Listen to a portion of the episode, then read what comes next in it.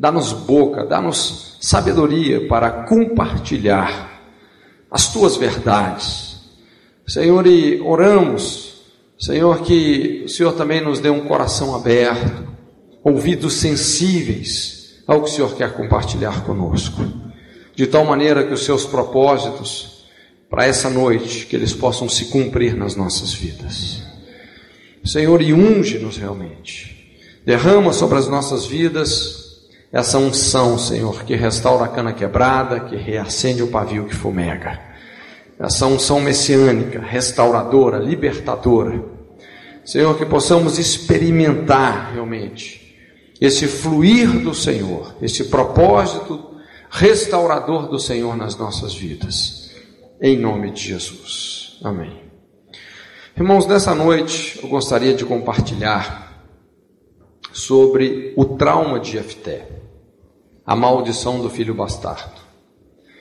Na segunda-feira nós falamos sobre o ciclo da ferida, exatamente nos preparando para que nós pudéssemos abordar algumas das mais profundas feridas da sociedade. E então hoje nós vamos falar sobre uma das maiores feridas, uma das mais profundas feridas, principalmente da nossa sociedade brasileira, mas a gente vê esse problema espalhado em muitas culturas, em muitos outros lugares. E quando nós falamos aqui sobre a vida de Gideão, Gideão era um homem que tinha tudo realmente para dar certo, nós vamos ver isso. Mas apesar dele ter tudo para dar certo, ele teve um final realmente muito tumultuoso. Algumas coisas graves, difíceis começaram a suceder na sua vida.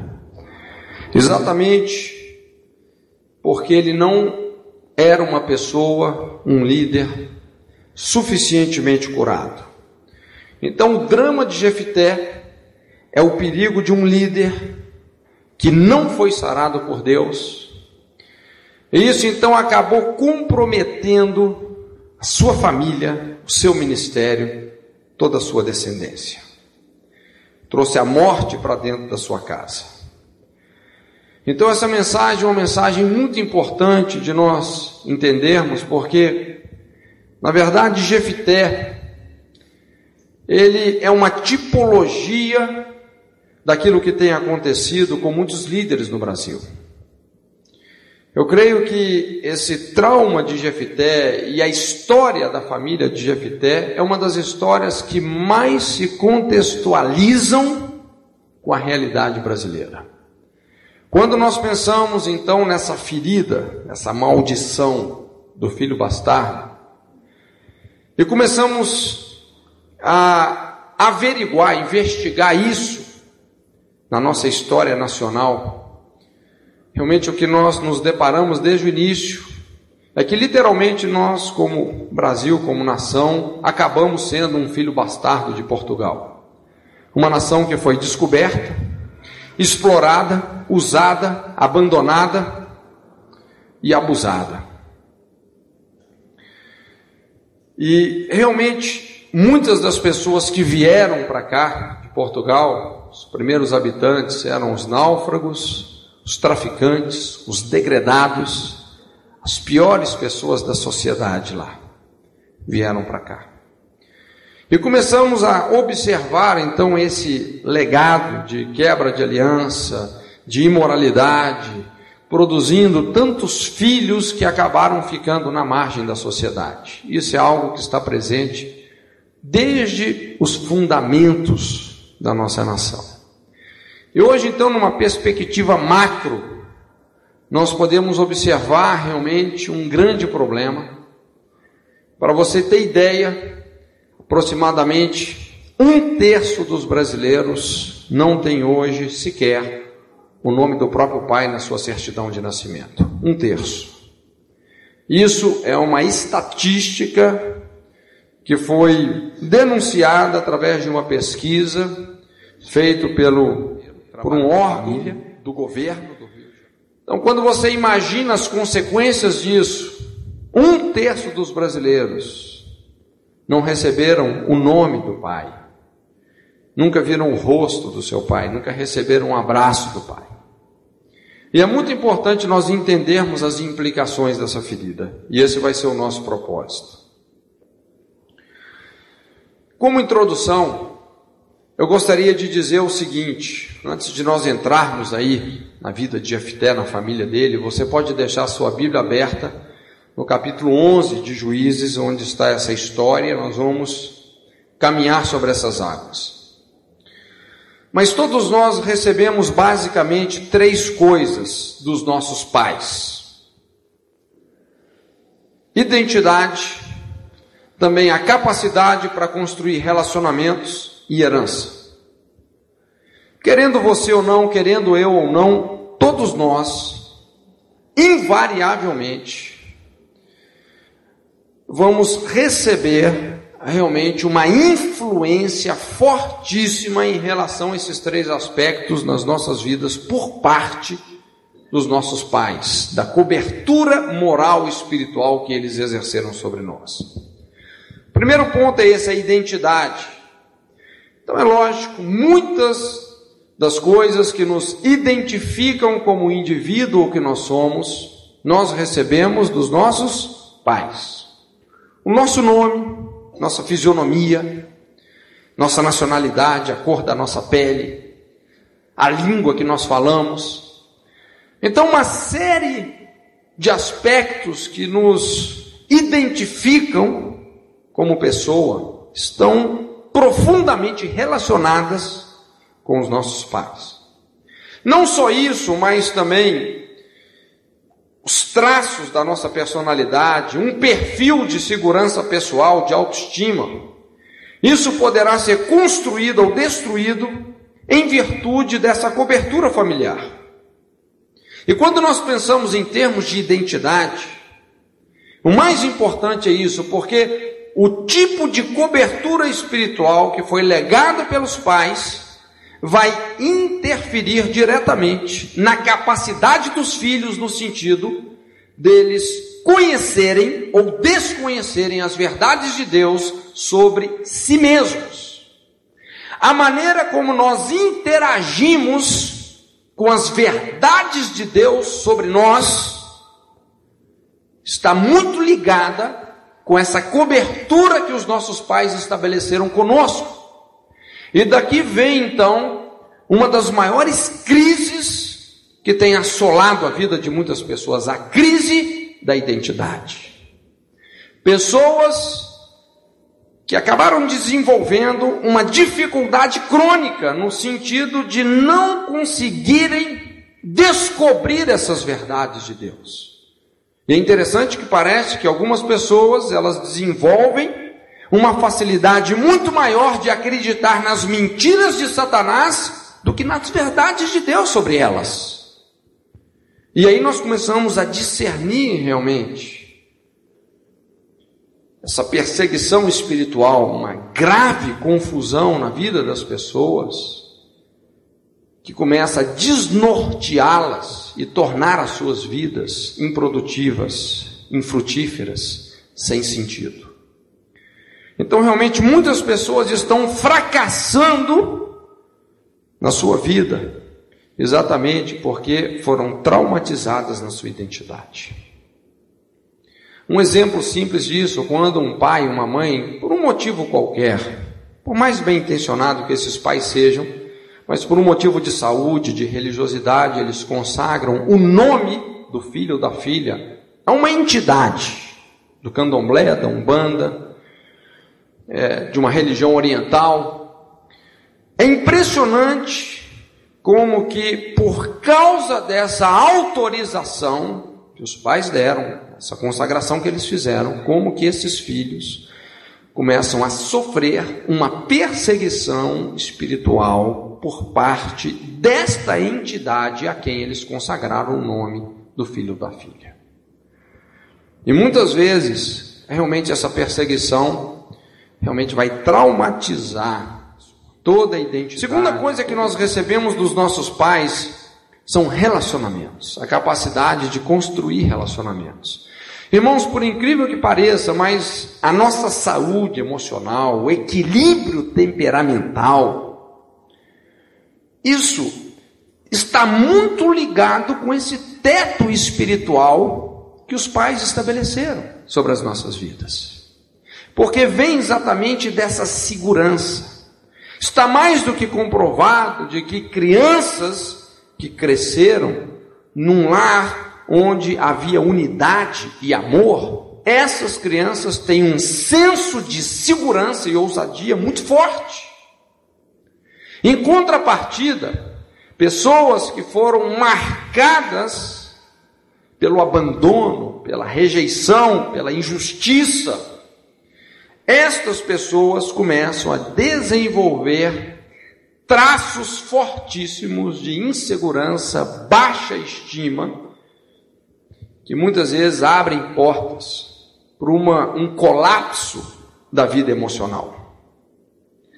Então, um perfil de confiança e intimidade poderá ser construído ou destruído em virtude dessa cobertura familiar. Confiança, confiabilidade, lógico, são frutos desse investimento emocional e, acima de tudo, da proteção espiritual que os pais legaram, que os pais exerceram sobre a vida dos filhos. A terceira coisa que nós recebemos dos nossos pais é herança. E assim como existe uma herança física, existe também uma herança espiritual, uma herança emocional. A lei da herança é uma das mais importantes leis em toda a palavra de Deus. Eu costumo dizer que essa é uma das espinhas dorsais do propósito de Deus, a lei da herança. Deus é um Deus de gerações, não é isso? Deus de Abraão, de Isaac, de Jacó, ao mesmo tempo que Ele é um Deus pessoal, um Deus que espera de nós uma responsabilidade pessoal, Ele também é um Deus de gerações. Então, assim como existe uma herança material, física, existe também uma herança espiritual. E é interessante que essa herança espiritual, ela pode ser uma herança bendita, um legado abençoado, mas muitas vezes ela pode ser também uma herança maldita, um fútil legado. Quando a Bíblia fala sobre as promessas que Deus fez para Abraão, veja bem que aquelas promessas, elas foram dirigidas não apenas para a vida de Abraão especificamente, mas elas foram dirigidas também para os seus descendentes, não é isso?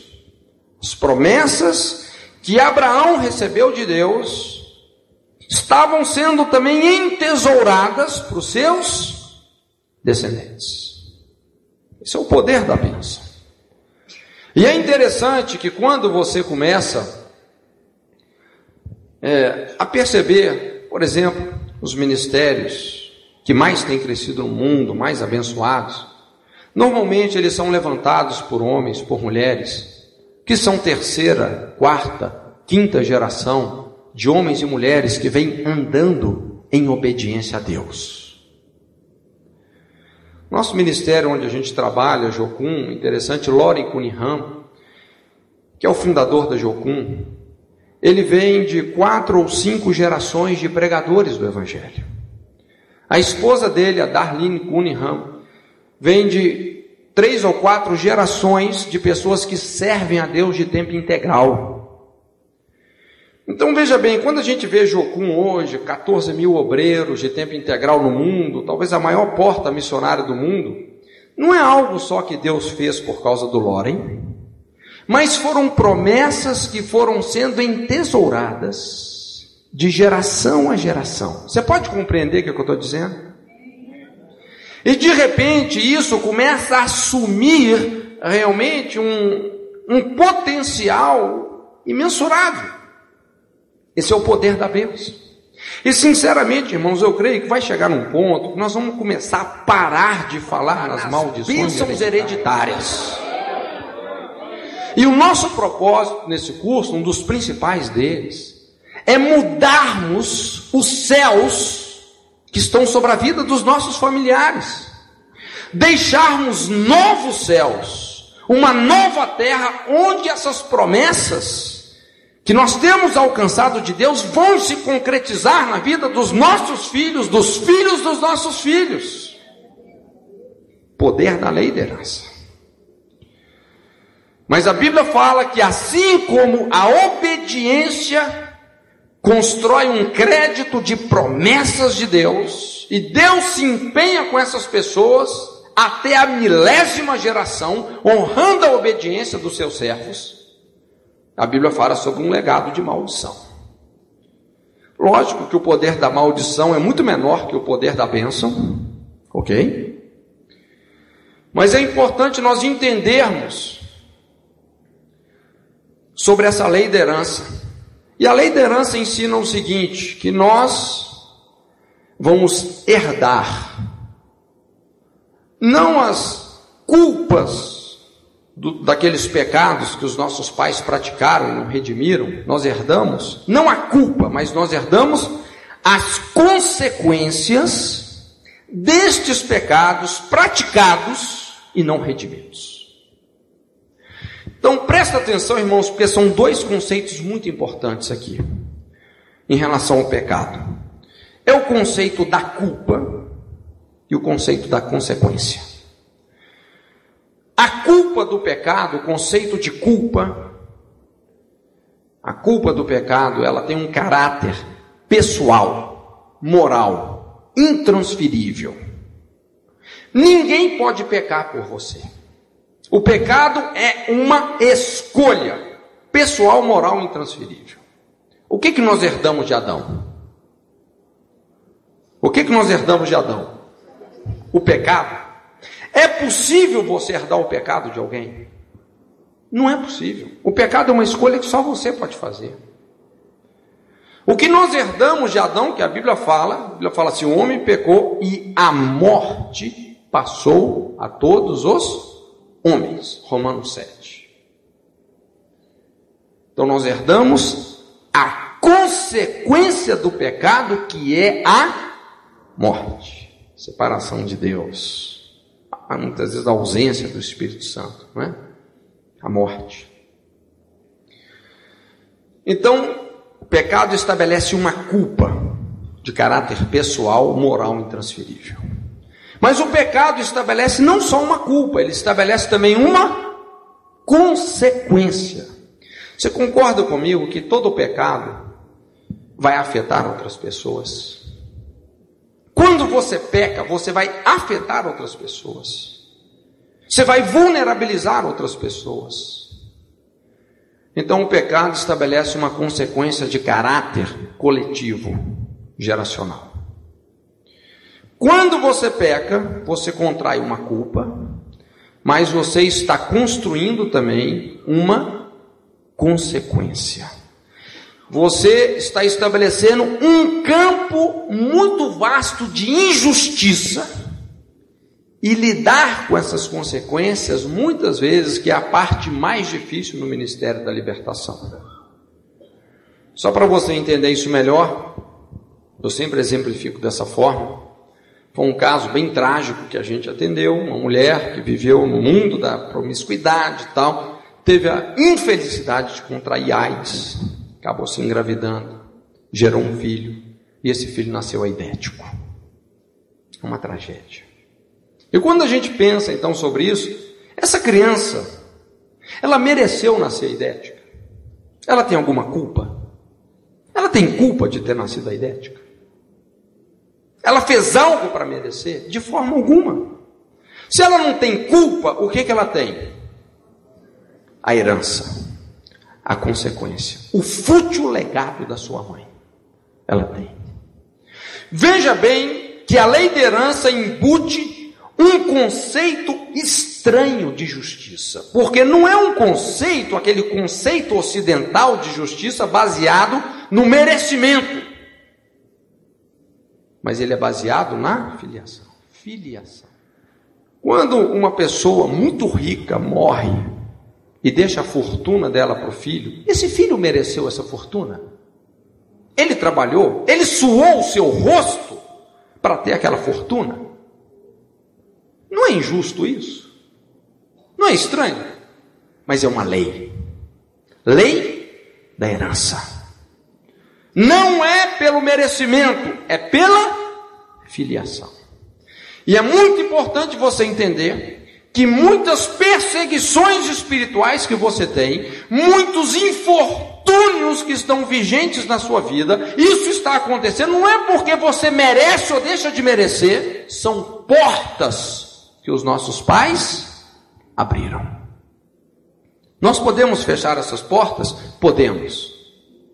Aqui vem então o conceito de intercessão.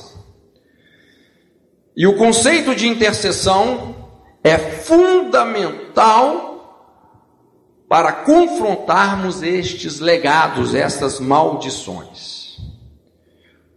Quando nós começamos a confessar inteligentemente, com precisão, cirurgicamente, estas iniquidades não confessadas, que abriram essas portas de influência demoníaca na nossa vida, nós começamos a dissolver essas maldições. Presta atenção no que eu vou dizer. Existe uma linha fina entre espiritismo e intercessão, quando nós lidamos das heranças. Espiritismo é você consultar antepassados mortos, proibidos pela Bíblia. Agora a Bíblia fala de intercessores, como Neemias, Moisés, Daniel e muitos outros, que eles confessavam intercessoriamente as iniquidades dos antepassados, mesmo que eles já tivessem morrido. Uma confissão intercessória das iniquidades. É totalmente diferente de consultar um antepassado morto. Não misture essas coisas. Na verdade, a gente vê muitas vezes Satanás criando conceitos parecidos para roubar ferramentas que são altamente poderosas. Quando você confessa um assassinato, uma iniquidade geracional que vem sendo praticada e propagada por cada geração, mesmo que essas pessoas já tenham morrido, quando você confessa essa iniquidade de maneira específica e inteligente, você não está lidando com a culpa daquela pessoa. Isso não vai poder fazer nada no sentido da responsabilidade pessoal que aquela pessoa tinha em relação a essa situação. Você não está lidando com a culpa do pecado, você está lidando com a consequência geracional desse pecado. Com o direito que os demônios galgaram de influenciar as sucessivas gerações por causa daquela iniquidade que nunca foi redimida. Dá para você entender isso? Você não está lidando com culpa, você está lidando com consequências, com maldições. E quando nós entendemos isso, irmãos, isso pode fazer uma diferença profunda na redenção, no processo de redenção da nossa família. Herança. Também a capacidade de concretizar os ideais, de frutificar, de vivermos de acordo com o propósito para o qual nós fomos criados, tudo isso pode ser então viabilizado ou abortado em virtude da cobertura familiar. Vocação e dons poderão ser trancados na vida de uma pessoa ou poderão ser liberados. Às vezes depende dos pais. Por exemplo, pais que frequentemente estavam dizendo palavras de morte palavras negativas acerca das habilidades, do futuro dos seus filhos. Pragas. Esses pais, através dessas palavras, dessas pragas, dizendo: você não vai ser nada na vida, você não vai ser ninguém, vai ser uma prostituta, vai puxar carroça. Quando os pais estão liberando essas palavras, na verdade, eles estão autorizando de natureza correspondente aquilo que eles estão falando. em relação à vida de seus filhos. Vai haver uma perseguição espiritual. E muitas vezes essas palavras, essas falsas profecias acabam se cumprindo na vida dos filhos. Pais que estão sempre abençoando e liberando graça sobre a vida dos seus filhos, eles começam que a destrancar os nós. Cedo eles começam a entender quem eles são vocacionalmente. Aquele é liberado na vida deles. Então essas três coisas nós recebemos dos nossos pais: identidade, relacionamentos e herança. Eu gostaria que você guardasse isso aí num arquivozinho da sua memória, porque daqui a pouco nós vamos precisar disso. Então veja bem, gente, eu gostaria de ler com vocês aí em Juízes, no capítulo 11. E nós vamos falar então sobre isso, o trauma de Efté. E como ponto de partida eu quero analisar aquele famoso voto de Efté, que tem um caráter muito estranho, e eu gostaria de analisar a sua vida a partir então desse voto que ele foi feito. Esse voto que ele fez. Juízes 11, versículos 30 a 32. E Jefité fez um voto ao Senhor dizendo: Se tu me entregares na mão os amonitas, qualquer que saindo da porta da minha casa me vier ao encontro, quando eu vitorioso voltar dos amonitas, esse será do Senhor. Eu o oferecerei em holocausto. Veja bem que essa palavra no, no hebraico, no literal, significa o quê? Totalmente queimado. Holocausto. Assim, Jefité foi ao encontro dos amonitas a combater contra eles, e o Senhor lhes entregou na mão. O Senhor lhe deu a vitória. Então esse foi o famoso voto a Deus feito por Jefté. Agora, há algo intrigante aqui. O que, que levaria uma pessoa a fazer um voto como esse? Quando nós chegamos nessa declaração, qualquer que saindo da porta da minha casa me vier ao encontro, para se alegrar comigo na minha vitória, eu vou oferecer em holocausto. Ele, como pai de família, como o chefe do lar, como teto, o governo, daquela casa. Ele estava expondo alguém a um espírito de morte. Ele estava abrindo a porta do seu lar para que alguém morresse. Estava expondo a sua família. É difícil a gente imaginar e afirmar se Jefité sabia que seria sua filha. Alguns às vezes até brincam, não, talvez ele estivesse pensando na sogra, né? alguma coisa assim. Mas veja bem, ele fala: olha, aquele que saindo pela porta da minha casa me vier ao encontro para se alegrar comigo na minha vitória, eu vou oferecer um holocausto. A Bíblia afirma que ele tinha uma única filha, uma filha única. Lógico que ele precisou de contabilizar a possibilidade dessa pessoa que viesse ao seu encontro fosse a sua filha. Ele teve que pensar nessa possibilidade. Se calculadamente ele estivesse disposto a sacrificar a sua filha pelo seu sucesso pessoal, o que, que levaria um pai a isso?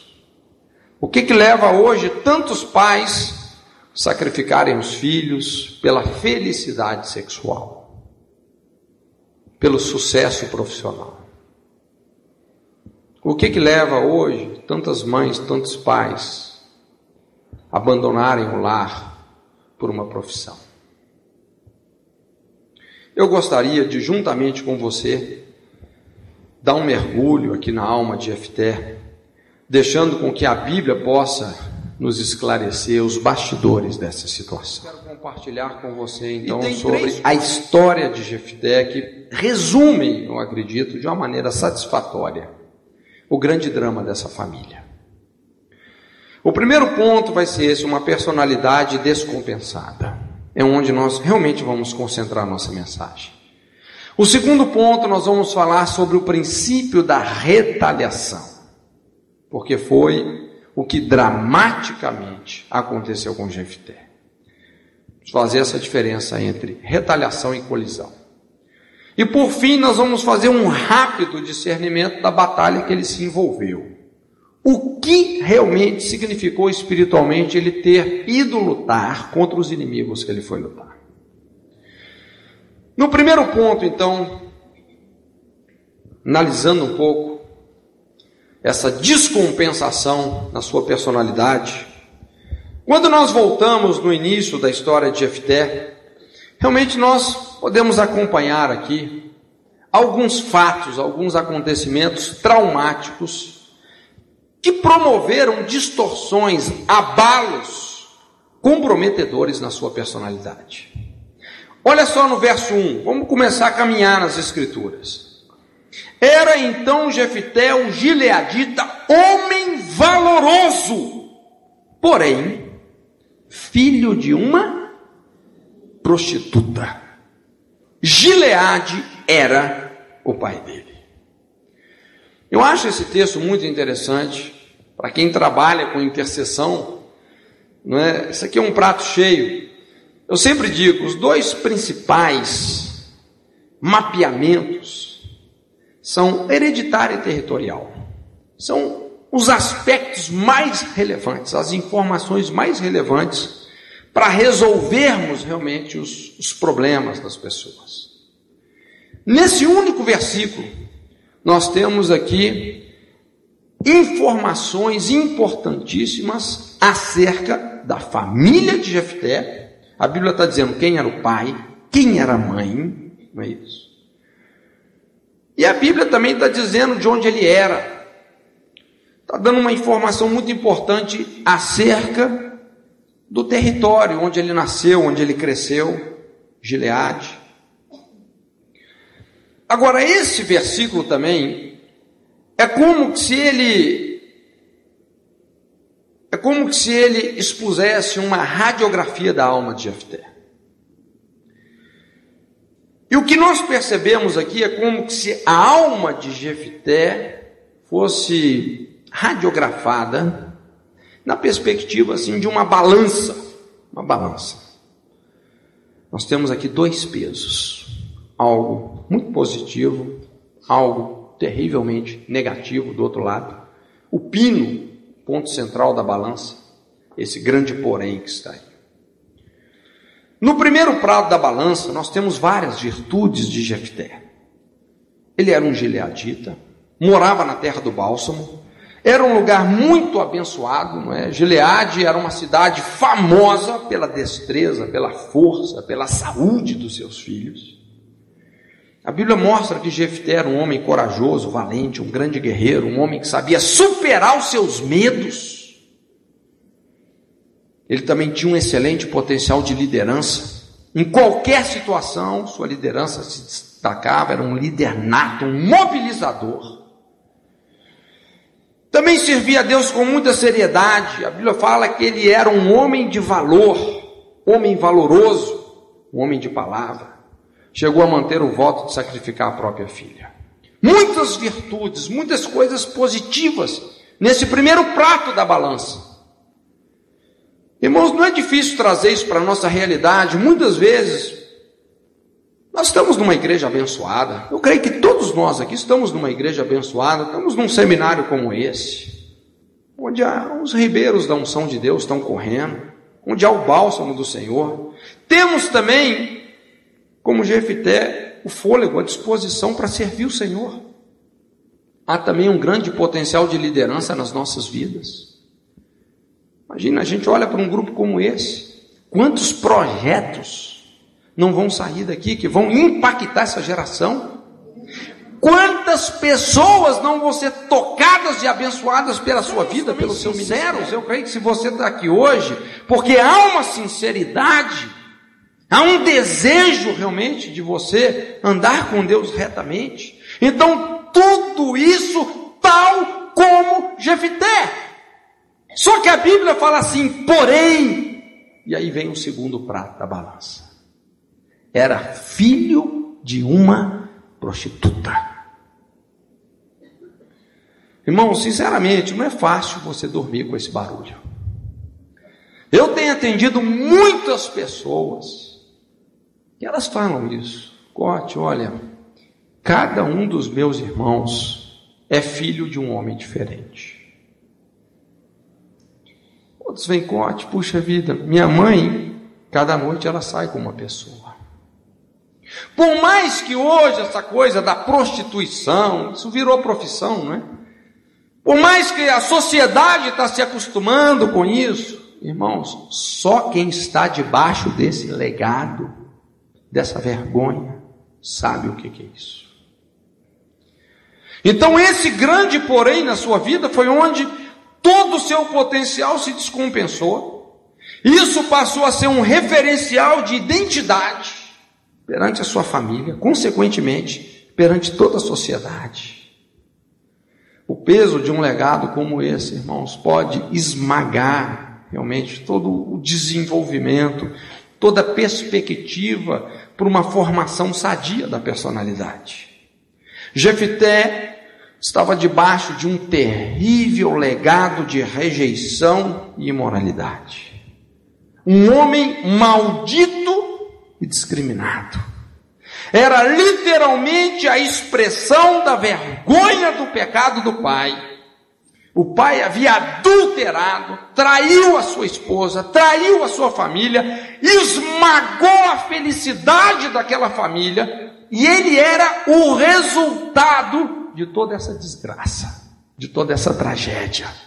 Ele era o filho do adultério e tinha que carregar isso sobre a vida dele. Quando ele se entendeu por gente, ele percebeu que ele era marginalizado, estigmatizado por aquela sociedade. E isso estava consumindo a sua vida. Golpes de rejeição afligindo seu coração continuamente, como que vez, a, vez após vez Satanás viesse o esfaquear com essa dolorosa realidade para que nem por um momento ele viesse a se esquecer de que ele era impuro, o filho da prostituta. Isso empurrava cada vez mais para baixo, dentro de si mesmo. Irmãos, nós temos falado aqui, o ataque mais fulminante de Satanás é a rejeição. Se aloja tão profundamente que rejeição produz orfandade e esterilidade. Nós falamos toda maldição familiar é propagada primariamente pela rejeição. Quando nós falamos do ciclo da ferida, você se lembra? Processo de abertura da ferida, qual que é? Quando uma rejeição é correspondida com rebelião. Abre-se, abre-se a ferida. Após o processo da abertura da ferida, muitas vezes vem o que? A espiritualização da ferida.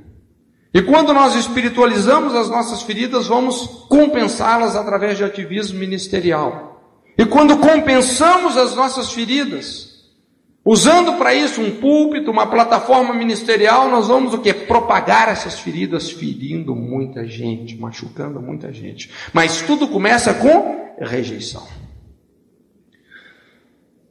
E o que se deu na vida de Jefité, realmente é o que tem acontecido na vida de muitas pessoas onde um passado de orfandade não resolvido vai produzir um futuro de esterilidade, perda de filhos. Normalmente o órfão é estéril, ele acaba sendo improdutivo numa série de áreas. Por isso é tão importante sararmos, sararmos as pessoas, sararmos as famílias, para que a igreja realmente possa produzir segundo o propósito de Deus e segundo as então, aqui riquezas. Fica fácil entender como que uma situação não resolvida como essa, irmãos, pode pesar contra nós. Quando nós trazemos essas feridas da orfandade e vamos lá para a linha de frente, para a ponta de lança da batalha. Irmãos, como que isso pode pesar contra nós. Nessa brecha de rejeição é que Satanás colocou a sua cunha com o propósito de desligar Jefité da sua família. Propósito, uma das tarefas principais de Moloque é cunhar as gerações, separar o coração dos pais do coração dos filhos. A brecha das gerações. É quando a ira dos pais está estabelecendo, está é, sustentando a rebelião no coração dos filhos. Quando os pais não se convertem aos filhos e os filhos não se convertem aos pais, a terra é ferida com maldição. Essa desconexão entre gerações é a expressão mais forte da maldição. E o que nós percebemos são alguns golpes calculados que acabaram literalmente expelindo Jefité da sua família. E eu quero estudar isso com você. Cinco coisas que tiraram Jefité do seu lar. Primeira delas, a rejeição pelos irmãos. Versículo 2: Quando os filhos desta eram já grandes, expulsaram a Jefité e lhe disseram: Não herdarás na casa de nosso pai, porque és filho de outra mulher. Rejeição pelos irmãos. Ele era abertamente taxado pelos meio-irmãos como filho de outra mulher. Por causa da identidade que ele ganhara, filho da prostituta, imediatamente ele se viu o quê? Sem herança. Quando sua identidade foi traumatizada, os relacionamentos tornaram-se ameaçadores, ele começou a sofrer perdas emocionais, perseguições de todo lado, e sua herança acabou sendo saqueada. Você se lembra aquelas três coisas que eu disse que nós recebemos dos nossos pais? Primeira é identidade. Qual foi a identidade que ele recebeu dos seus pais? Como é que ele era conhecido? o filho da prostituta. Quem deu essa identidade para ele? O seu pai, um homem adúltero, e a mãe, realmente uma prostituta. Segunda coisa que nós recebemos dos nossos pais: capacidade de construir relacionamentos. Como é que estavam os relacionamentos de Jefté? Ele estava sendo linchado emocionalmente de todos os lados. Inclusive, no próprio versículo 7 aqui, a Bíblia fala que até os anciãos da cidade o expulsaram da sua própria casa. Então veja bem, ele foi deserdado, foi expulso de casa sem direito à herança, foi também expulso da cidade. E esse estigma começou a nutrir uma ferida muito grande na vida de Jefté. Rejeição pelos irmãos. Segunda coisa que o tirou do lar, a indiferença do pai. E sinceramente, esse ponto aqui, aqui a coisa começa a pesar. Quem era o pai de Jefité? Era um homem que também chamava-se Gileade. E Gileade parece não fazer nada para resolver uma situação que, na verdade, foi ele que criou. Seria, portanto, mais responsável em tentar proteger aquele filho. Só que enquanto Jefité sentia as consequências de ser um filho bastardo, o seu pai, o Gileade, o adúltero, desmoralizado, sentia a culpa calado sem fazer nada. Um homem desmoralizado. Quando os irmãos desertaram Jefté, o que, que o pai fez? Nada. Eu te pergunto, quem tinha mais moral na família? O pai de Jefté ou os irmãos dele? Os irmãos. Os irmãos decidiram expulsá-lo de casa sem direito a nada. O que, que o pai fez? Nada. Quando por tantas vezes ele era agredido moralmente por ser o filho da outra, o pai nunca fez nada. Quando os próprios anciãos da cidade expulsaram, o pai dele continuou não fazendo nada. Sinceramente, eu acredito que isso nutriu uma ferida ainda muito pior no coração de Jefté. O grande problema de Jefté não era os irmãos que estavam rejeitando ele ativamente, mas era o pai que o rejeitou passivamente, que o ignorou, que o abandonou, que o deixou lançado às feras. Pai que o desprotegeu. Irmãos, me permita abrir um parênteses aqui.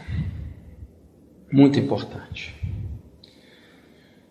Porque o que nós vemos aqui nesse ponto é o problema da marginalização do pai na família. E esse é o principal aspecto dessa ferida da sociedade. O problema da marginalização do pai na família. Veja bem, irmãos, vamos entender isso a partir até mesmo da nossa cosmovisão religiosa. Nós temos nutrido no Brasil uma cosmovisão religiosa que é majoritariamente matriarcal, na é verdade. Então nós temos aí as padroeiras, as padroeiras do Brasil. Satanás tirando Maria daquela posição bíblica de serva do Senhor e colocando ela como Senhora, a mãe de Deus, a divinização da mulher. Esse não é o lugar de Maria. Muito importante, irmãos, assim como tem o falso Jesus, lá no candomblé, que é o Oxalá, tem o falso Espírito Santo, que é o Ifã, tem as falsas Marias por aí. O diabo está sempre falsificando as coisas. Com todo respeito, as outras religiões, não é? Mas é muito importante a gente entender, a gente conseguir fazer essa leitura da nossa cosmovisão religiosa. Quando você olha então para Conceição ou para Conceição Aparecida, essa a padroeira da nação, e você vê aquela mãe divinizada, mulher divinizada, aquela mãe imensa, com Jesus criança, pequeno, indefeso nos seus braços, isso tem uma leitura. Agora, nesse quadro, o que não aparece, e que é o, o que é mais relevante, o que, que não aparece nesse quadro? Um pai. Não existe um pai. E o que nós temos observado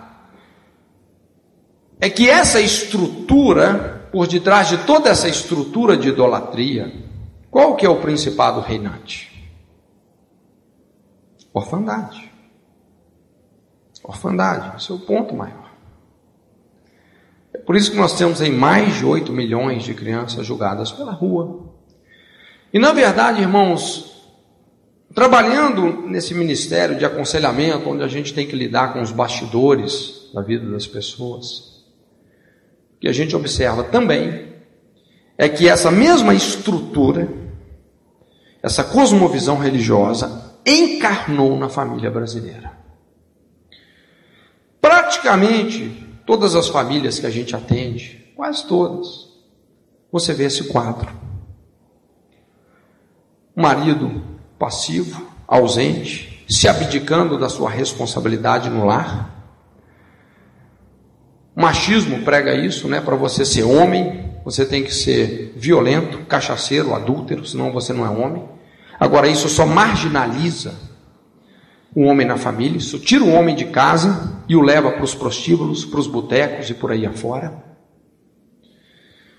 Muitos homens realmente eles não conseguem ficar dentro de casa. Eles não conseguem exercer o seu referencial para a família de provedor, de exemplo, aquele que dá direção, segurança, estabelece os limites no lar. Então, na maioria das vezes, o que nós percebemos é esse processo onde o homem está se tornando passivo, está se abdicando das suas responsabilidades e do seu referencial em relação à família. Na família. Agora, quando o homem ele vai provocar uma grande insegurança na sua esposa, como ele não está cumprindo o papel dele de prover o lar, de trazer segurança, a esposa, impulsionada pela insegurança que esse cara dá a ela, está inoculando ela, a esposa vai tentar fazer isso. Ocupar o papel que o homem não ocupa. Isso é viciante, gera essa inversão de papéis no casamento. E daqui a pouco, o que sobra é exatamente um marido banana, passivo, marginalizado. A mulher se tornou literalmente o sargento da casa, o sargentão. E os filhos os bebês emocionais de 90 quilos, os crescidos que nunca cresceram, todos eles amarrados numa série de traumas, presos nessa carência em relação à orfandade que sentiram do pai. É uma carência terrível que muitas vezes tende a ser compensada com um crédito de concupiscência. Ou muitas vezes esse vazio é tão grande que constrói realmente um ceticismo, um congelamento no coração, uma indiferença terrível, uma grande ferida. Irmãos, é muito importante nós discernirmos esse processo que nós chamamos hoje aí com todo respeito, né? Desculpe o termo, mas o processo da bananização do homem né, parafraseando a globalização. E hoje o homem está assumindo tanto o papel da mulher, que está virando homossexual, e a mulher está assumindo tanto o papel do homem, que está se tornando lésbica. Nós estamos vendo uma inversão extremada que é melhor definida como perversão. Perversão. A decadência da sociedade. Veja bem, quando nós pensamos então nesse ponto aí, a indiferença do pai, isso foi algo que tirou Jefté da sua casa. A terceira coisa que tirou Jefté da sua casa foi a vergonha da mãe. Sua mãe era uma prostituta, uma mulher vil, discriminada pela sociedade, eu fico imaginando quantas vezes Jefté via sua mãe saindo com outros homens, aquilo machucava, uma vergonha crônica era sedimentada na sua alma. Eu sempre conto esse testemunho, um amigo meu que literalmente veio lá do submundo do crime, uma das favelas na época de maior volume de tráfico lá no Rio de Janeiro. E eu estava ministrando ele, ele abrindo o coração, ele começou então, a falar como como foi a sua vida ali. Ele falou assim: Cote, eu tinha apenas cinco anos de idade. Era eu, minha mãe e meu irmão, morávamos num barraco, era um cubículo. Era um cômodo só, tudo era feito ali. Meu irmão já era mais velho, sempre chegava muito tarde. Ele falou: tinha cinco anos, cinco, seis anos de idade. Minha cama ficava debaixo da cama do meu irmão. E minha mãe sempre me colocava para dormir mais cedo, porque ela ia receber as suas visitas. Ela pensando que eu já estava dormindo, eu vi então pela porta lá de casa, entrando homens, conhecidos e desconhecidos. Ele falou: eu tinha que assistir aquelas relações sexuais. Ele falava: o pior é que eu sabia que era a única maneira que a minha mãe tinha de nos sustentar. Eu tinha que engolir aquilo calado. Eu não podia fazer nada. Então veja bem, ele não teve dúvidas, não é? Toda essa dor que vinha de um sentimento de impotência, de não poder fazer nada, a vergonha moral que ele foi submetido, isso transformou precocemente num dos piores bandidos daquele morro. Quando ele se converteu, graças a Deus tinha uma basezinha da Jocunda em cima, mas ele foi atravessado por um balaço não podia ser levado para o hospital, porque senão os gerentes lá do outro morro iam matá-lo, a polícia ia prender. Do primeiro cuidado dele ali, ele foi melhorando, acabou se convertendo e hoje, graças a Deus, realmente é uma história terrível. Esse também era um pesadelo de Jefté, ele tinha que carregar nas costas, na face, o pesar em relação à vulgaridade da mãe, por onde ele ia, essa vergonha atormentava.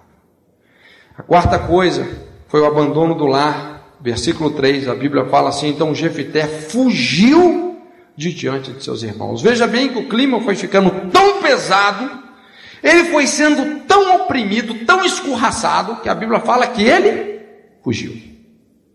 Não aguentou mais. Abertamente ele corresponde toda essa rejeição com a rebelião, não suportando mais esse impacto da dor emocional, abandonou o lar numa atitude de represália, de desgosto. Então, depois de todo esse linchamento, toda essa perseguição, ele fugiu de casa. Mas nós sabemos, irmãos, como essas coisas funcionam. Às vezes, apesar da pessoa sair da situação, a situação não sai dela.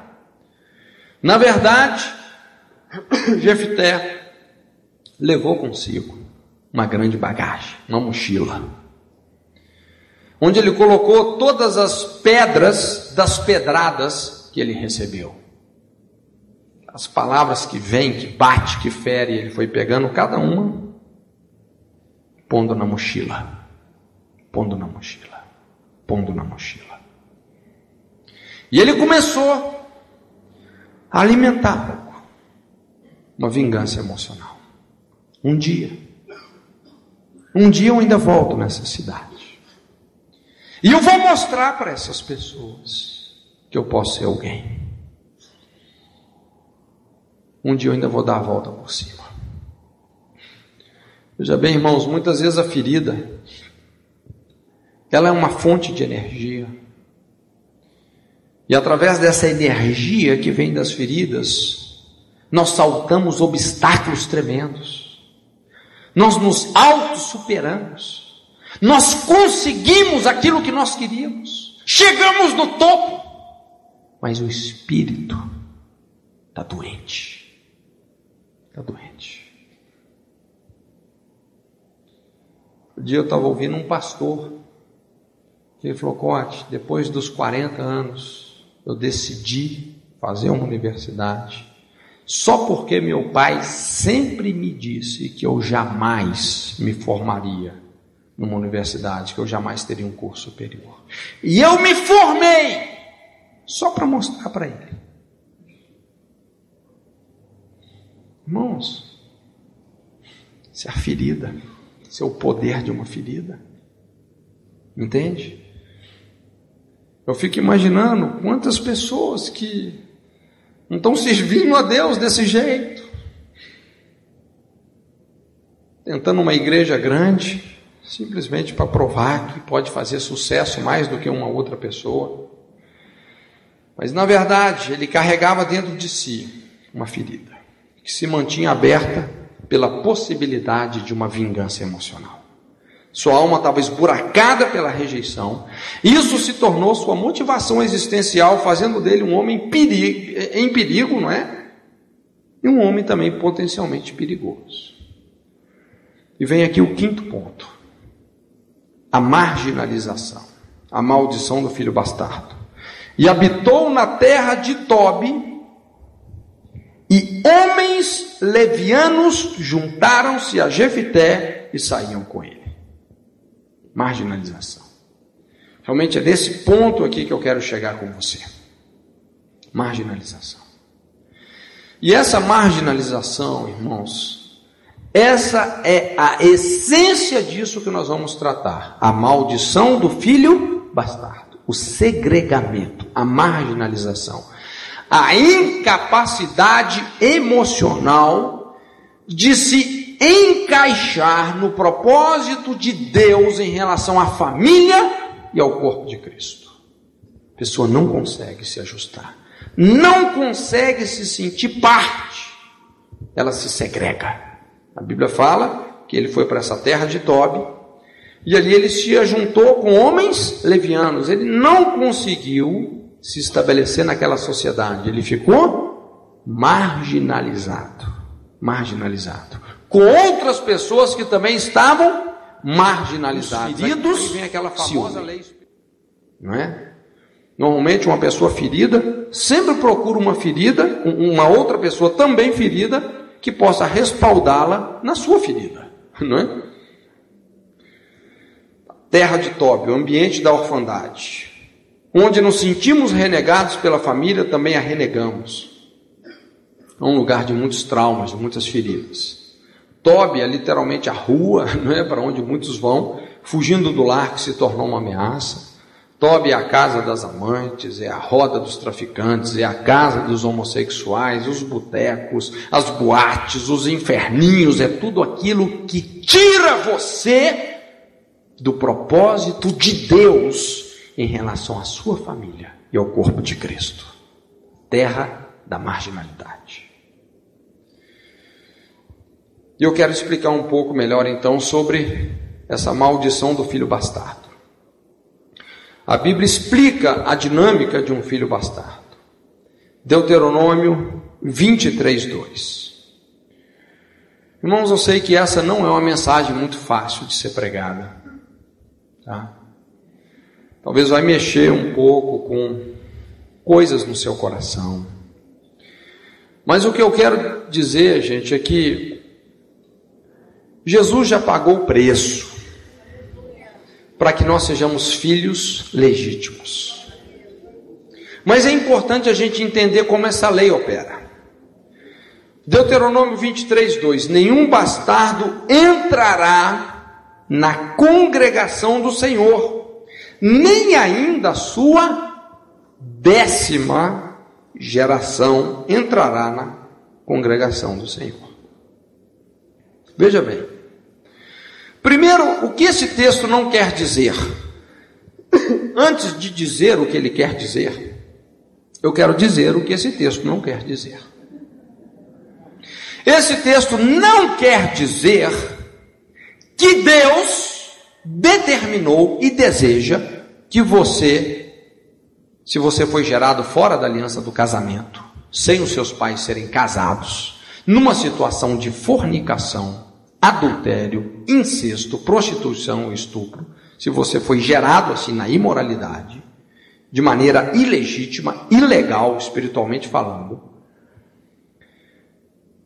Deus, esse texto não quer dizer que Deus não deseja, ou que Deus estabeleceu que você não vai entrar, não vai participar do propósito dele em termos da igreja e da família. Quando a Bíblia fala congregação do Senhor, qual que é a primeira congregação do Senhor? Família, pois a igreja. Então, presta atenção, esse texto não está dizendo que Deus não deseja que você participe do propósito dele em relação à congregação do Senhor. Muito pelo contrário. A Bíblia assegura que Deus é pai de órfãos é juiz de viúvas. Ele ama você. Ama você profundamente. O que esse texto significa é o seguinte: Deus está explicando que existe uma força, uma influência de caráter maligno e espiritual que vai tentar empurrar você, impedir você de se encaixar numa família abençoada, construir um casamento feliz, impedir você de ter uma vida ministerial realmente que flui no corpo de Cristo. Então há uma resistência espiritual impedindo você de se encaixar como família e como igreja. Ok?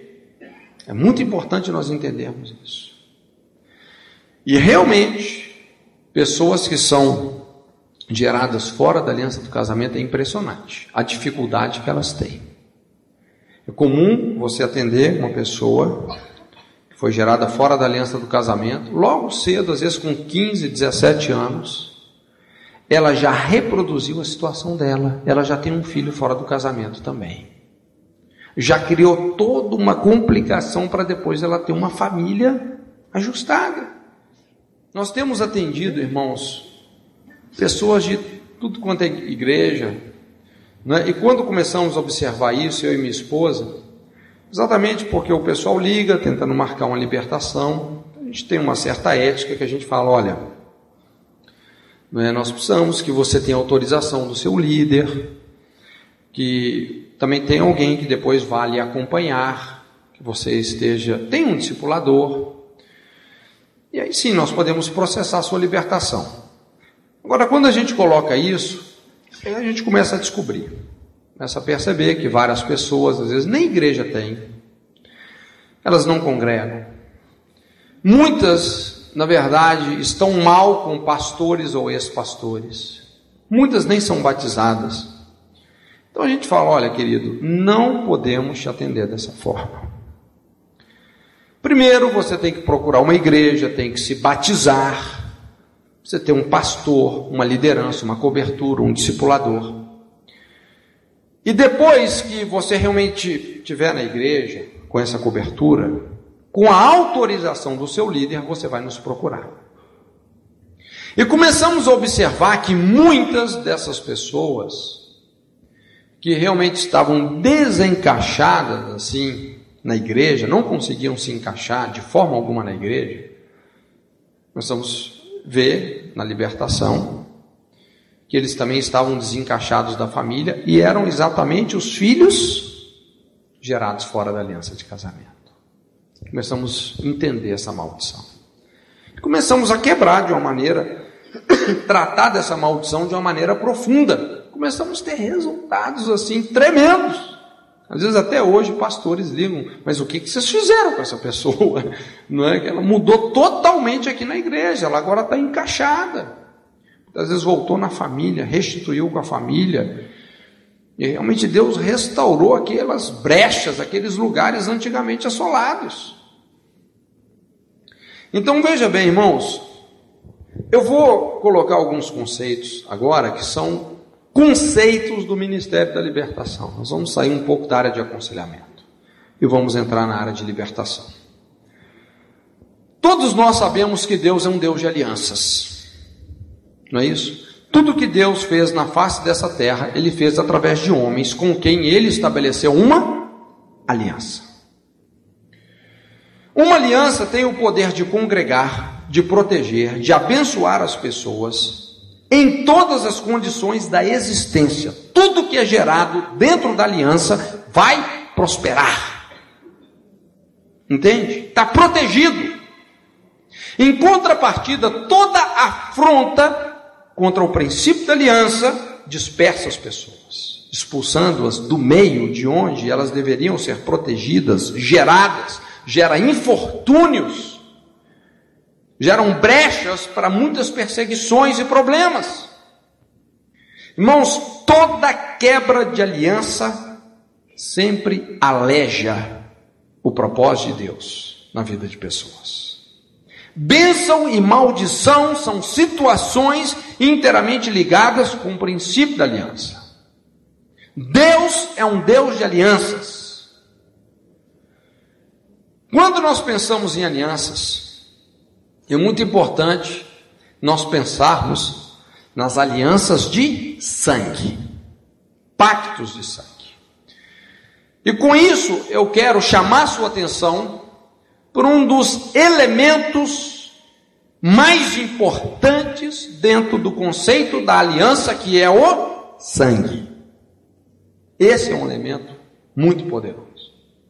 E o que a Bíblia nos ensina é que o sangue ele tem um poder no sentido de transformar algo que é físico em algo que é espiritual. E também ele dá a uma realidade temporária uma perspectiva eterna. Por isso que Jesus disse: O meu sangue é o sangue da nova e eterna aliança. Através do sangue de Jesus, nós somos tirados de uma realidade física e trazidos para um relacionamento espiritual com um Deus que é espírito e verdade, numa dimensão eterna. Então, quando nós tá pensamos assim, em aliança de sangue, na verdade existem apenas duas alianças de sangue que a Bíblia nos autoriza a ter. Podemos e devemos ter.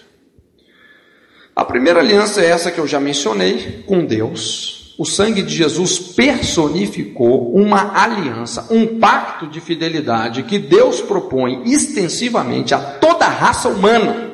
E quando nós nos aliançamos em lealdade, através do sangue de Jesus com o Pai, nós recebemos o Espírito Santo, selando a nossa alma com a salvação. Salvação nada mais é do que uma aliança com Deus. A segunda aliança que a Bíblia nos autoriza, aliança de sangue, é com o nosso cônjuge.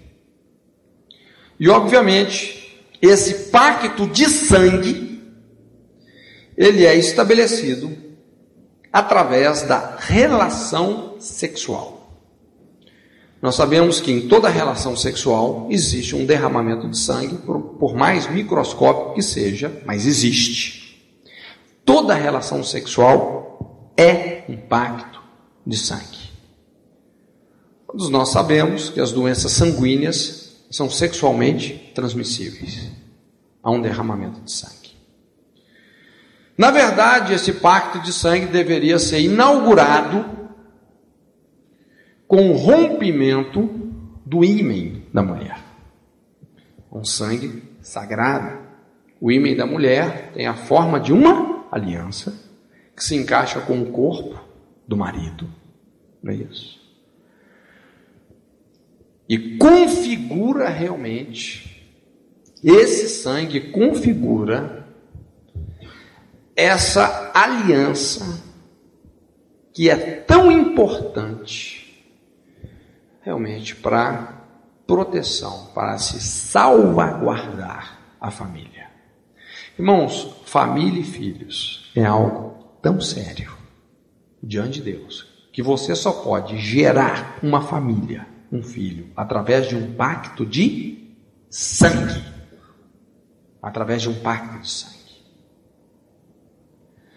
Por isso, irmãos, uma, uma das principais áreas e situações, até de mapeamento, pessoas que trazem uma, um pesado legado na área de moralidade, é você analisar a história de como a pessoa perdeu a virgindade. É interessante, nós temos atendido muitos casos de mulheres que, apesar de casadas com filhos, acabam se divorciando daquele marido e se casando de novo com aquele primeiro namorado com quem elas perderam a virgindade. Tem atendido vários casos assim.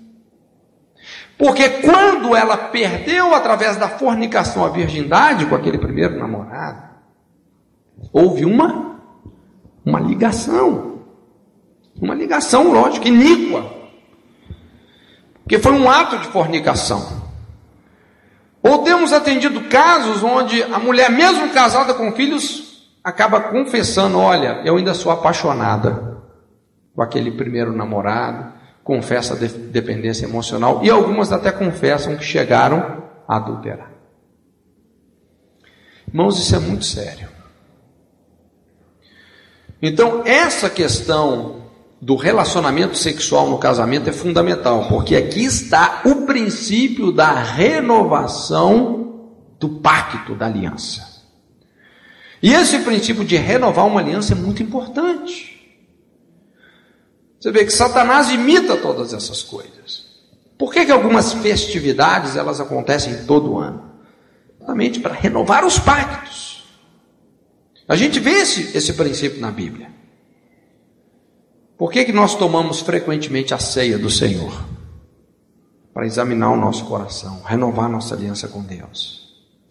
Então, a vida sexual de um casal é fundamental sobre essa perspectiva da renovação da aliança entre essas pessoas, aliança de casamento. Por isso que nós podemos, uma das principais maneiras de avaliarmos a saúde espiritual de um casal é pela vida sexual deles.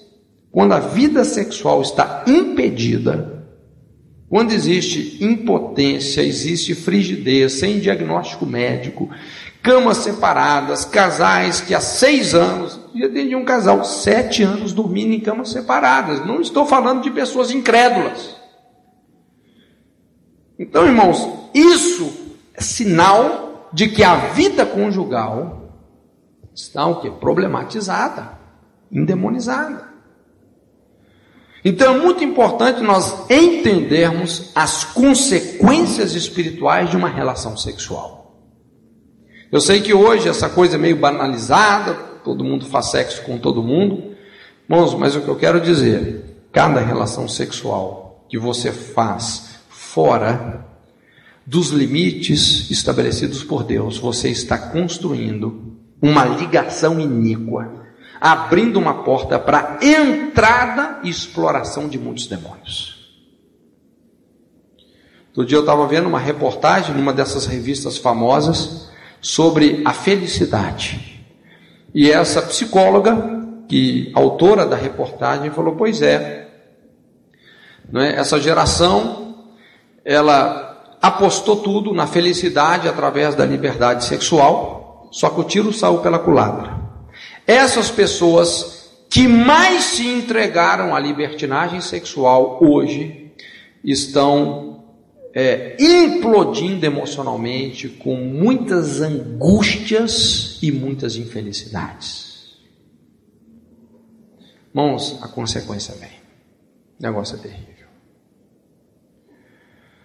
Nós precisamos de entender as consequências de uma relação sexual fora do casamento. Por que, que Satanás explora tanto a área do sexo? Porque envolve pactos de sangue. Cada vez que uma pessoa pratica o sexo fora dos propósitos de Deus, o sangue dessa relação sexual está indo para onde? Para um altar. O altar do espírito de moralidade.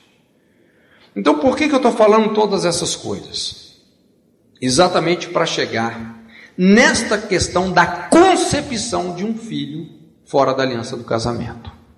Porque quando você gera uma criança através de um ato sexual envolvendo imoralidade, naquele ato sexual onde a criança foi concebida, estabeleceu-se um pacto de sangue com espíritos de imoralidade. Essa criança está sendo o resultado de um pacto de sangue. Só que, não com a bênção de Deus, mas na verdade susceptível a uma perseguição demoníaca.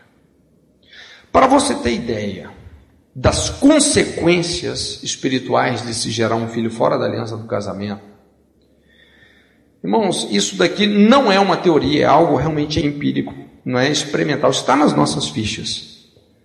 Praticamente 100% das pessoas que foram geradas fora da aliança de casamento sofrem molestações ou abusos sexuais na infância. Praticamente 100%.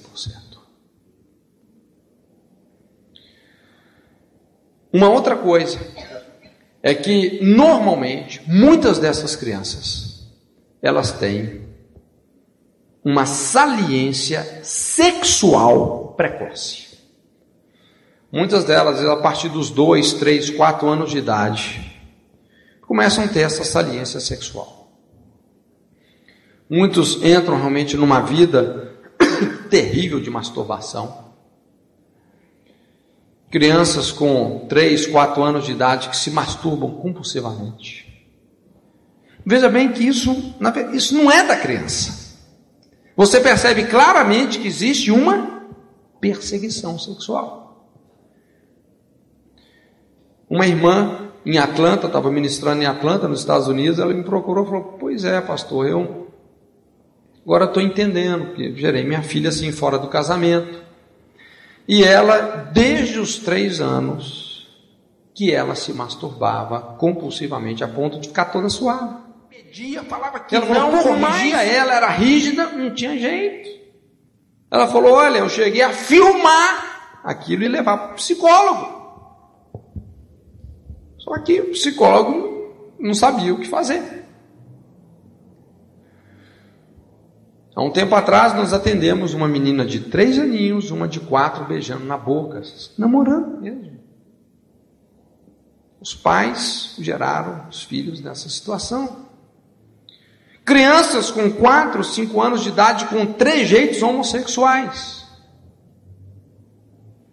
Então veja bem, irmãos, quando a gente começa a observar essas coisas, na verdade, não é que essas crianças nasceram assim, o que, que elas têm? Uma perseguição sexual na vida delas. É por isso que hoje tem até uma mentalidade que está se levantando com muita força para respaldar o homossexualismo, dizendo assim que o homossexual nasceu homossexual. Deus o criou assim. E realmente parece que isso faz sentido, porque desde que aquela pessoa se entende por gente, ela tem uma tendência de só sentir atração por pessoas do mesmo sexo. Mas não é porque isso é da natureza dela. Você está me entendendo? Isso não é da natureza dela ela herdou uma perseguição homossexual. Está fundamentada lá, no, principalmente na orfandade paterna e em muitas outras causas. Mas deixa eu colocar a coisa também de uma outra maneira. Imagina você, uma mulher não casada, descobriu, estou grávida. Isso vai ser uma boa ou uma má notícia? No fundo, no fundo, eu acho que nenhuma mulher, com raras exceções, nenhuma mulher gostaria de ter um filho sem o apoio de um pai, é uma verdade. Essa criança não foi planejada, por isso a tendência é que elas não sejam também bem recebidas. Foram geradas na lascívia, não no amor. Foram geradas na irresponsabilidade. Elas não foram geradas na aliança, elas foram geradas na irresponsabilidade. E normalmente, essa mulher chega para esse cara que é o pai e fala: Olha, temos um problema, estou grávida. Veja bem que a criança já é rotulada de problema. Veio o quê? Para dificultar a vida. Veio para criar problema.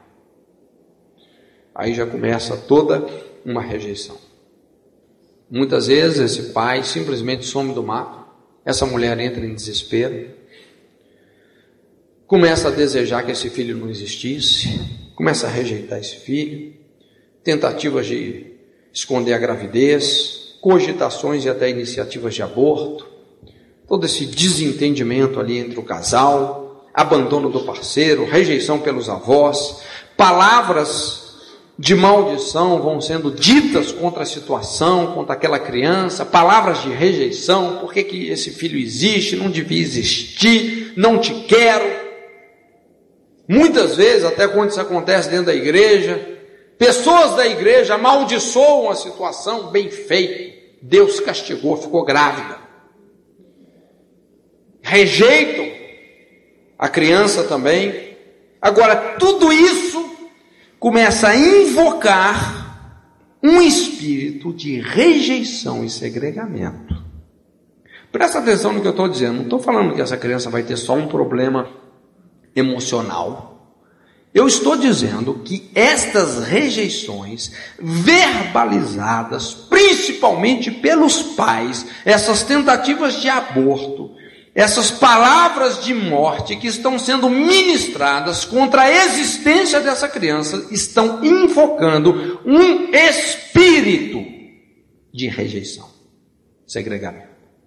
Vai seguir, vai perseguir essa criança ao longo da sua vida, parasitando principalmente a sua autoestima, a sua segurança.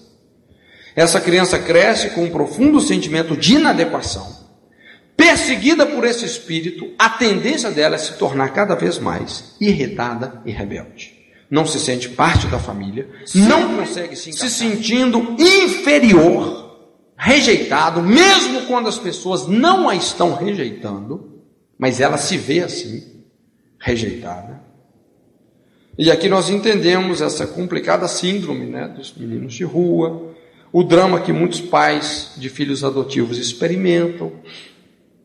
Apesar de muitos pais adotivos criarem aquele filho com todo apreço, com todo carinho, como se fosse um filho do coração, muitas vezes esses filhos apresentam as piores distorções emocionais possíveis, agindo com terrível agressividade, agindo com imoralidade, abusando sexualmente dos outros irmãos. E muitos pais, às vezes, são levados ao desespero por esses filhos. Irmãos, eu digo isso porque eu tenho atendido vários desses pais adotivos. Eles falam, ótimo, mas eu não entendo, porque eu trato esse meu filho com todo carinho. Eu não sei de onde vem toda essa rebelião que ele tem. Ele odeia todo mundo. Essa tendência à imoralidade, eu não sei de onde vem isso.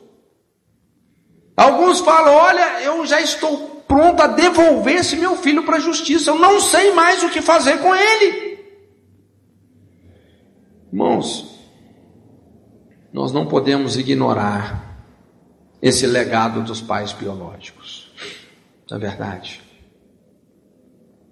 Quando nós ignoramos esse legado dos pais biológicos, nós entramos num beco sem saída.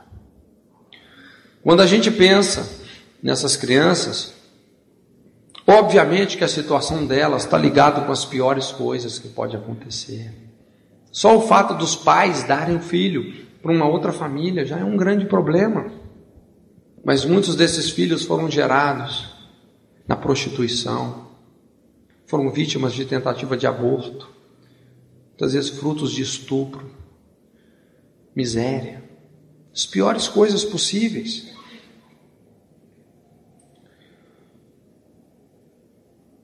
E se manifesta então essa dificuldade crônica de se ajustar na família e na igreja.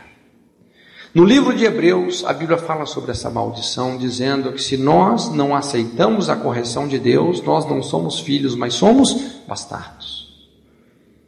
Pessoas que interpretam a correção como rejeição. Pessoas irreconciliáveis, incorrigíveis, inflexíveis, rebeldes. São características desse quadro. Existe uma perseguição de cunho emocional, sexual e homossexual sobre a vida dessas pessoas, que foi deliberada por causa dessa condição. Foram concebidas através de um pacto de sangue com os espíritos de imoralidade perversão sexual e rejeição. Esse pacto tem que ser quebrado, gente. Tem que haver uma reconciliação. Temos que fechar essa brecha que foi estabelecida entre pais e filhos na concepção desses filhos. E muitas vezes também na gestação. Temos que fechar essa brecha. Então, essa é a maldição do filho bastardo que também se estigmatizou na vida de Jefté. Jefté tornou-se um líder muito zeloso, porém ferido. O segundo ponto, bem rápido, que eu quero falar aqui sobre a vida de Jefté, é o princípio da retaliação. É muito importante nós entendermos esses dois conceitos, o conceito de colisão e o conceito de retaliação na batalha espiritual. Irmãos, todo mundo que trabalha com libertação já experimentou isso, não é? O conceito da colisão.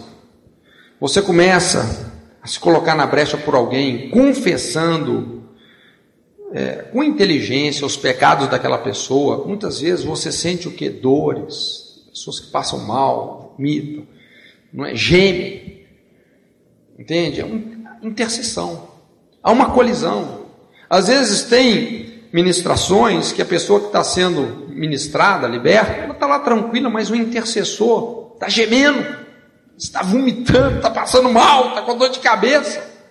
Se você não está acostumado com isso, você até fala, Ih, esse intercessor está endemoniado. Ele não está endemoniado, entendeu? Irmãos, lembra o que Jesus passou na cruz? Ele ficou desfigurado, colidindo, ele estava colidindo com as forças demoníacas na face da terra. Uma colisão. Agora, a questão da colisão, você precisa de ter o quê para colidir? Armadura, cobertura. Não é isso? Quando você pensa numa batida entre uma Scania e um Fusquinha, isso é uma colisão. Espiritualmente falando, é lógico, né? Isso tem que acontecer da seguinte maneira: nós somos a Scania, os demônios são o Fusquinha. Vezes vai arranhar um pouquinho o para-choque da Scania, né? Mas os demônios vão ser esmagados. Então nós temos que ter o que? Armadura. Se você tem brechas na sua armadura, se as coisas não estão bem resolvidas, aí nós vamos entrar nesse outro princípio, que é o princípio da retaliação. E contra a retaliação, irmãos, não adianta orar, temos que fechar as brechas. Você tem que ter armadura, cobertura, patentes espirituais. Não adianta você com a armadura toda furada, a armadura de um fusquinha, querer colidir contra um principado, contra uma escânia. Você vai ser esmagado. Fecha as suas brechas. Armadilhas e retaliações sempre acontecem à sombra de fortalezas espirituais internas, brechas da personalidade. Quando uma pessoa mantém uma ferida aberta na sua vida, as coisas ficam muito fáceis para o inimigo, é não é verdade? Fica fácil, você está ferido. Quando você vê um animal ferido diante do predador dele, ele vai ser escolhido, vai ser facilmente alcançado e abatido. O ataque certo, no ponto certo, no momento estratégico, pode facilmente conduzir a pessoa a uma armadilha fatal. Por isso, irmãos, qualquer oportunidade que muitas vezes nos leva a ignorar conflitos não resolvidos na nossa vida lá atrás é muito perigoso. E qual que é o problema? Por um lado, como nós explicamos, a pessoa ferida, ela tem uma fonte de energia, porque ela é ferida. Ela quer o que compensar aquilo através do seu ativismo. E muitas vezes essa compensação da ferida é interpretada pelas pessoas como excelente desempenho ministerial. Não, aquela pessoa é uma bênção. Ela faz, ela acontece, ela procura, ela vai, ela discipula. Mas muitas vezes, todo esse ativismo ministerial espiritualmente é passivo. Aquilo não tem relevância no mundo espiritual, porque a motivação é doentia, está contaminada. Mas isso é visto como um bom desempenho ministerial. E essa pessoa começa o que? A alcançar posições. E posições para as quais ela não tem o que? Armadura, não tem cobertura. E daqui a pouco é o sonho que virou pesadelo. Aquela pessoa despenca lá de cima. Fala, não, mas como que esse pastor fez isso? Que absurdo! Como que isso foi acontecer com ele? Irmãos, o conflito não resolvido de hoje é a crise de amanhã. Uma brecha no nosso passado, uma porta aberta no nosso passado, é uma brecha de infiltração maligna na nossa vida presente. Não tem jeito. O que, que aconteceu? O Jefité subitamente foi levantado para ser o líder da nação. Convidaram ele para ser o chefe, o líder, para combater a guerra, enfrentar os inimigos. Quem estava por trás dessa situação, Deus ou o diabo? Uma situação difícil, né? uma pergunta difícil de responder. Pode até ser que Deus tinha algo com ele, mas ele estava numa situação espiritual muito perigosa. Um homem ferido, marginalizado, de um momento para o outro, tornou-se o líder da cidade. Os anciãos de Gileade na verdade, precisavam que de um testa de ferro, um bucha de canhão, porque estavam sendo atacados pelos amonitas, inimigos terríveis. Então eles pensaram: nós não temos ninguém que tem coragem para enfrentar esses inimigos. Ah, já sei, Jefité. Jefité. Jefité, por sua vez, estava pronto a negociar, porque aqui estaria a sua oportunidade de compensar toda aquela inferioridade que ele sentiu perante sua família, a cidade, de onde ele saiu com o rabo entre as pernas. Ele queria compensar isso, então ele imaginou: tudo bem, Eu aceito esse desafio de guerrear contra os amonitas, mas tem uma coisa: se eu ganhar a guerra, eu vou ser o chefe de vocês. E a Bíblia fala que os anciãos de Gileade fizeram aliança com Jefté. Juízes 11, versículos 9 e 10. Então ele mal podia se conter pensando nessa virada de mesa. Ele tinha tanta necessidade de se autoafirmar perante os seus rejeitadores, que ele negociou com Deus a ponto de expor a sua família e fez esse voto. Senhor, eu preciso tanto dessa vitória. Porque se eu tiver essa vitória, se eu ganhar essa guerra, os meus rejeitadores vão ter que me engolir. Aqueles que me expulsaram de casa, eu vou ser o chefe deles, eles vão ter que me engolir. Eu vou mostrar para eles que eu não sou inferior, que eu sou um vencedor, um conquistador. Eu vou provar para eles. Senhor, me dê essa vitória. Eu faço qualquer coisa por essa vitória. Até mesmo a minha família. Eu exponho. Me dê essa vitória. Irmão, você sabe qual que é o maior perigo de uma liderança ferida? É que dá certo. Funciona. A Bíblia fala: Deus lhe deu a vitória. Sabe qual que é o pior aqui? Que Deus usou Jefté. Esse é o pior. É o que eu chamo aqui o fracasso da vitória. Algumas vitórias, irmãos, têm uma dose de fracasso que não compensa. Essa é uma delas. Uma liderança ferida funciona. Ela funciona por pouco tempo. Vai vir o desastre, vai vir a divisão, vai vir a derrubada, a retaliação. Eu jamais me esqueço de um grande amigo meu, pastor que eu conhecia há muito tempo. Começou uma comunidade que prosperou muito, que cresceu muito. Mas tinha algumas áreas na sua vida que nunca haviam sido resolvidas. E quando ele estava, igreja bem grande, o pastor titular, baixou um pouco a guarda, deixou de vigiar, e de repente aquele passado, né? O assolou, acabou caindo no adultério. E quando ele contraiu esse adultério, então ele se viu realmente numa situação horrível. Ele falava comigo: Puxa vida, Corte, eu. Rapaz, eu chegava na igreja, como que eu ia confessar isso para as pessoas? Eu não tinha jeito. Aí que vem aquela mordaça, né? Que Satanás coloca na boca das pessoas. Esses demônios que se alimentam exatamente do nosso silêncio. Quanto mais você cala, mais ele se fortalece. Ele falou, ia pregar no domingo à noite. Que ele realmente um homem de Deus, mas tinha caído nessa desgraça. Estava em adultério. Falou, ia pregar, minha consciência me martirizava. Então eu começava a pregar, eu começava a chorar, ele falou comigo. Eu pregava e chorava, pregava e chorava, pregava e chorava, pregava e chorava. E o povo falava: Nó, que unção, que bênção. O nosso pastor prega em lágrimas.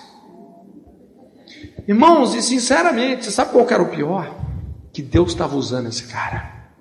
Pessoas eram salvas, pessoas eram curadas de enfermidades, havia sim mover de Deus. Deus estava usando ele poderosamente. Mas também muitos casais começaram a entrar em adultério por causa de uma questão de imposição de mãos impuras. Mas Deus estava usando ele, esse era o pior. O mais dramático em toda essa situação é que apesar de Jefté ter exposto a filha, a família dele, em troca de uma vingança emocional em relação à família lá que o rejeitaram, a Bíblia fala que Deus deu a vitória. Seria bem melhor se Deus não tivesse dado a vitória não é verdade? Sendo, irmãos, muitas vezes nós até acertamos o inimigo. Nós acertamos. Deus dá a vitória. Mas o inimigo também nos acerta. E nos acerta mais bem acertado que nós acertamos o inimigo. Retaliação. É quando você acerta o inimigo. Jefité ganhou a guerra. mas ele foi, foi atingido. Sabe como é que Moloque, ou Milcom, que é a mesma entidade, sabe como que Moloque ou Milcom se infiltraram na família de Jefté, na vida dele, retalhando através da sua teologia? Irmãos, é uma coisa interessante. Esse engano que vem do coração que Jesus falou. As maiores distorções teológicas vêm de um coração ferido. É o engano que vem de dentro. Moloque se infiltrou através da teologia de Jefté, algo muito sutil.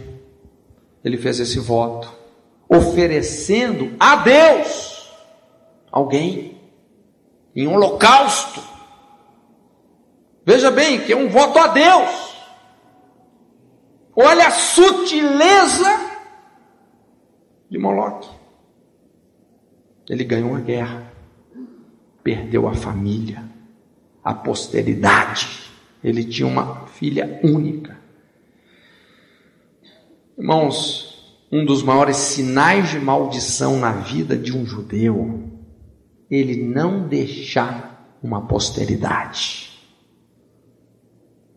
Ele não teve posteridade. Ganhou a guerra, perdeu a família. Só para terminar, fazendo um discernimento aqui da batalha espiritual. Quem era o inimigo contra quem ele foi lutar? Os Amonitas. Quem eram os Amonitas? era um dos piores inimigos de Israel. Irmãos, sinceramente, nós sabemos que o inimigo não é tudo, nós nunca devemos colocar, né, dar uma importância maior para o inimigo do que para Deus, de forma alguma. Mas conhecer o inimigo gera informações, pode nos ajudar muito, pode até fazer a diferença entre a vitória e a derrota. Quando você identifica o inimigo, você pode discernir não só o tipo de tarefa que ele desempenha, mas as suas estratégias, a sua sutileza de ataque. O principado demoníaco que dominava territorialmente em Amon pode ser identificado quando nós voltamos lá no embrião espiritual dessa nação. Você lembra quem era Amon e Moabe?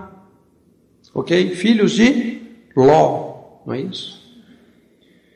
Filhos de Ló com as suas próprias filhas que o embriagou, embriagaram. Então Ló era o pai e era o avô dos meninos ao mesmo tempo. Filhos bastardos de um incesto. Podemos identificar o principado demoníaco de Amon, teto espiritual dessa nação, o principado de Amon, perversão sexual.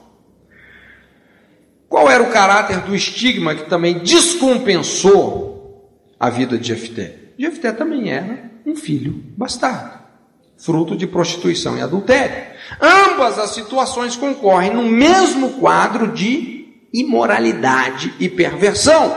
Então nós começamos a desvendar a vulnerabilidade de Jefté em relação ao inimigo que ele teria que enfrentar. Ele estava numa batalha perdida. O inimigo já estava infiltrado na vida dele. O filho bastardo do adultério foi guerrear contra o filho bastardo do incesto. E o resultado foi uma tragédia. Ele ganhou a guerra, mas foi retalhado. A retaliação veio. Num voto louco para Deus, teve que destruir a vida da única filha em holocausto. Aqui nós percebemos isso. Como que Milcom, como que Moloque perverte o conhecimento de Deus e embota o discernimento espiritual. Ele tornou-se o chefe da cidade. Ele executou a sua vingança emocional, mas destruiu a sua linhagem. Mãos, nenhuma vitória compensa a destruição da família. Não compensa. O que Jefité, eu quero que você entenda que tinha tudo para dar certo, como eu e você. Mas na verdade a liderança dele, a família dele foi comprometida porque ele nunca foi curado. Ele foi para a linha de frente sem estar sarado. Havia uma ferida de orfandade na sua vida. Irmãos, Eu creio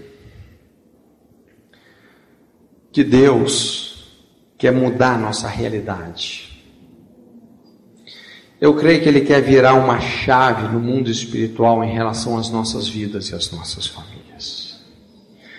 Infelizmente, esse legado do filho bastardo é uma profunda ferida na nossa sociedade. Talvez é difícil aqui uma família que você possa dizer: olha, não existe nenhum familiar meu, nenhum parente meu que não tem um filho fora da aliança do casamento. Irmãos, essa é uma grande ferida. Nós precisamos de enfrentar essa dor, fechar essa brecha, sabendo que Jesus já pagou o preço para que nós possamos receber o Espírito que clama, Abba, Pai. Ele prometeu: Não vos deixarei órfãos. Eu creio que hoje Deus quer legitimar de uma maneira ainda mais profunda isso na nossa realidade, para que nós possamos deixar para os nossos filhos e para os filhos dos nossos filhos não mais um legado de imoralidade, não mais um teto de perseguição sexual, homossexual, perseguição emocional, mas que nós possamos deixar sobre a vida deles uma nova realidade espiritual. A possibilidade de casamentos abençoados, famílias abençoadas. Amém? Curva sua cabeça.